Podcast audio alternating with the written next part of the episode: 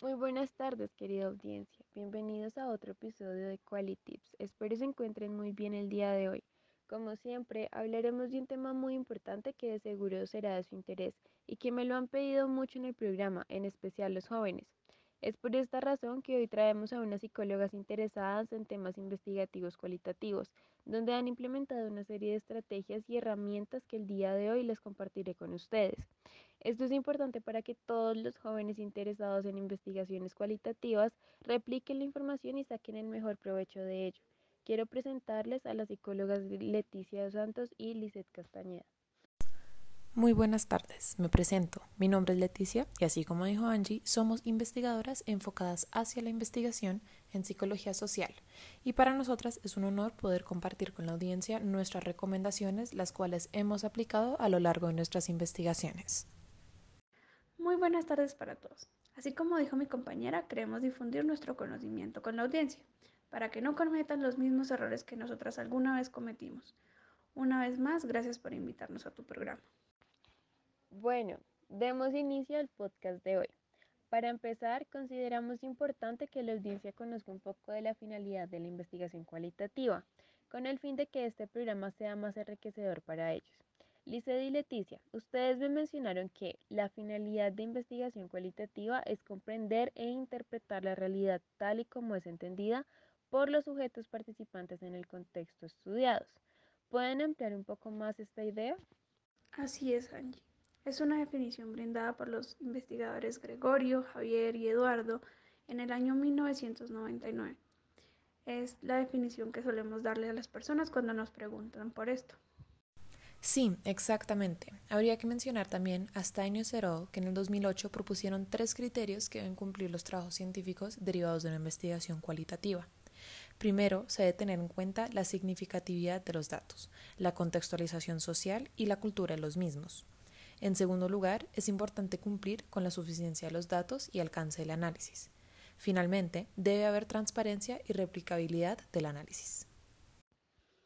O sea, lo que están diciendo es que la investigación cualitativa contribuye, hablando de manera teórica, a la interpretación y la comprensión de la intersubjetividad como formas de obtener em, una verdad de la realidad. Es muy correcto lo que dices, Angie. Ahora quiero hacerles una pregunta. ¿Cuál creen que es la mayor dificultad que tiene un investigador cualitativo a la hora de realizar algún proyecto de investigación? Definitivamente podemos ver que la recolección de datos y el análisis. Considero que muchos investigadores tienen, no mentiras, tenemos ese problema. Es una gran cantidad de datos que se pueden manejar y hay que saber tratarlos. Entiendo. ¿Y cuáles son los métodos o la manera adecuada para realizar una recolección de datos y cuál es la forma que ustedes realizan el análisis de los mismos? Según lo que nos dice Graham en su libro Codificación temática y categorización, tienes que comenzar con una colección de datos cualitativos y para su análisis los procesa con procedimientos analíticos para así tener una claridad una comprensión siendo penetrable, fiable e incluso original. Además de que el análisis puede y debe comenzar en el campo, tú puedes ir haciendo el análisis en esta, mirando entrevistas, tomando notas de campo, obteniendo documentos y demás acciones similares.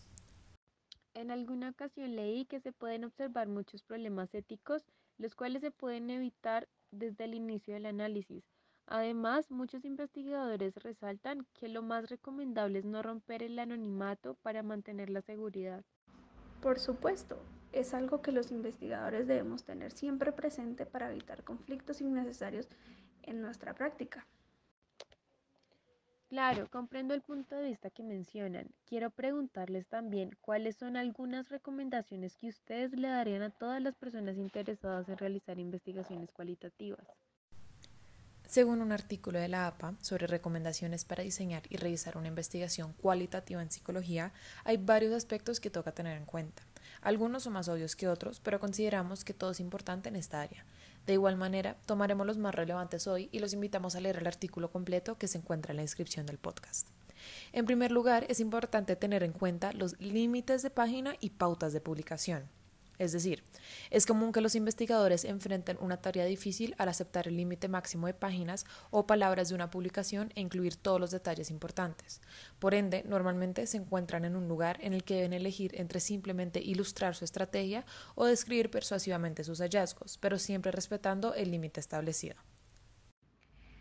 Claro, Leticia, también toca tener en cuenta la reducción de métodos a variantes singulares o procedimientos claves. Podemos ver que en algunas publicaciones han sido puestos a disposición de sus revisores las recomendaciones para tener un análisis más fácil, incluyendo las listas de procedimientos claves que tienen enfoques particulares, o en otro momento una lista de preguntas, para dirigir a los que están revisando los procedimientos que aumentan la confiabilidad con el fin de ayudar a una mayor participación con respecto a varios métodos cualitativos. También podemos decir que estos intentos por ayudar a un revisor, las revisiones más exhaustivas basadas en los procedimientos no requieren que se tengan en cuenta la credibilidad con una consideración de las prioridades en el análisis. Wow, qué interesante, porque de seguro muchos no sabíamos esta información. Es importante señalarle a nuestra audiencia que los métodos de investigación o las características del estudio de los investigadores pueden implicar una creatividad metodológica innovadora que logre captar la atención de las personas. Quisiera saber si hay otra recomendación que le puedan decir a todas las personas que estamos sincronizadas en este momento. Claro, por supuesto. Otra recomendación que les puedo dar es sobre el diseño de investigación y cómo éste puede ser guiado por preguntas o basados en un procedimiento fijo. En lugar de usar técnicas para explorar más a fondo, se argumenta que los psicólogos han limitado su estudio para adaptarse a los métodos existentes. Se cree que existe un conjunto estricto de procedimientos que conducen a la desestimación indebida del estudio, cuando en realidad los investigadores tienen procesos nuevos o modificados de acuerdo con sus temas particulares, prioridades, preguntas de investigación y otras características importantes de sus estudios, dando la posibilidad de crear investigaciones diferentes.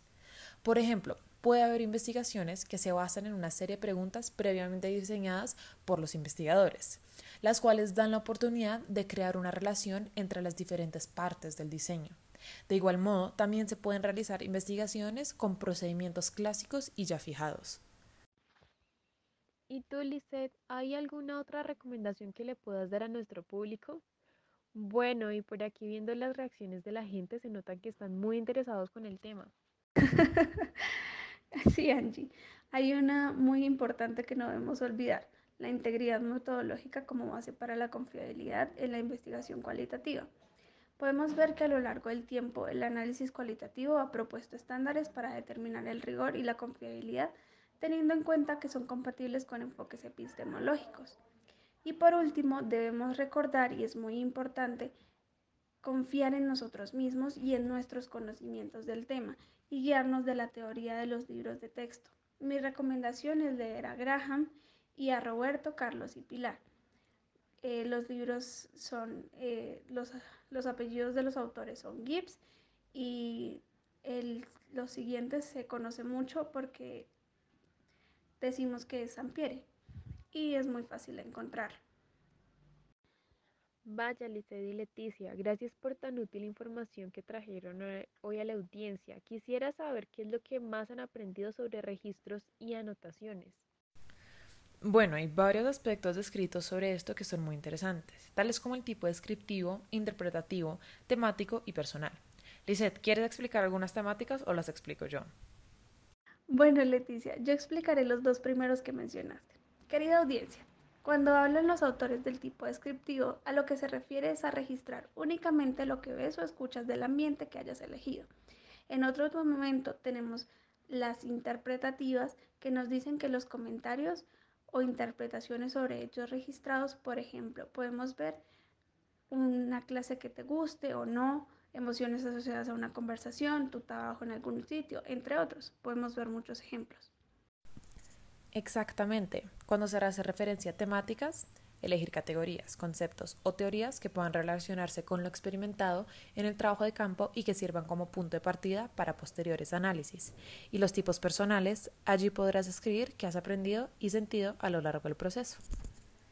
Muchas gracias por lo que nos cuentan sobre estos tipos. Ha sido de mucha importancia para todos los que nos escuchan. Quisiera también mencionarles algo que me dijeron Leticia y Liceder en el estudio y es sobre el análisis cualitativo, el cual nos habla de tres principios a tener en cuenta. La honestidad, los componentes constructivos de lealtad y la utilidad. Esto nos muestra todas las facetas del estudio, que podemos incluir la delimitación del tema de investigación en el análisis crítico de la literatura, los objetivos de la investigación, la tradición intelectual y la metodología que usa la formulación de preguntas. Podemos encontrar procedimientos como puede ser la reflexividad del investigador, la selección del participante, la recolección de datos y pasos analíticos.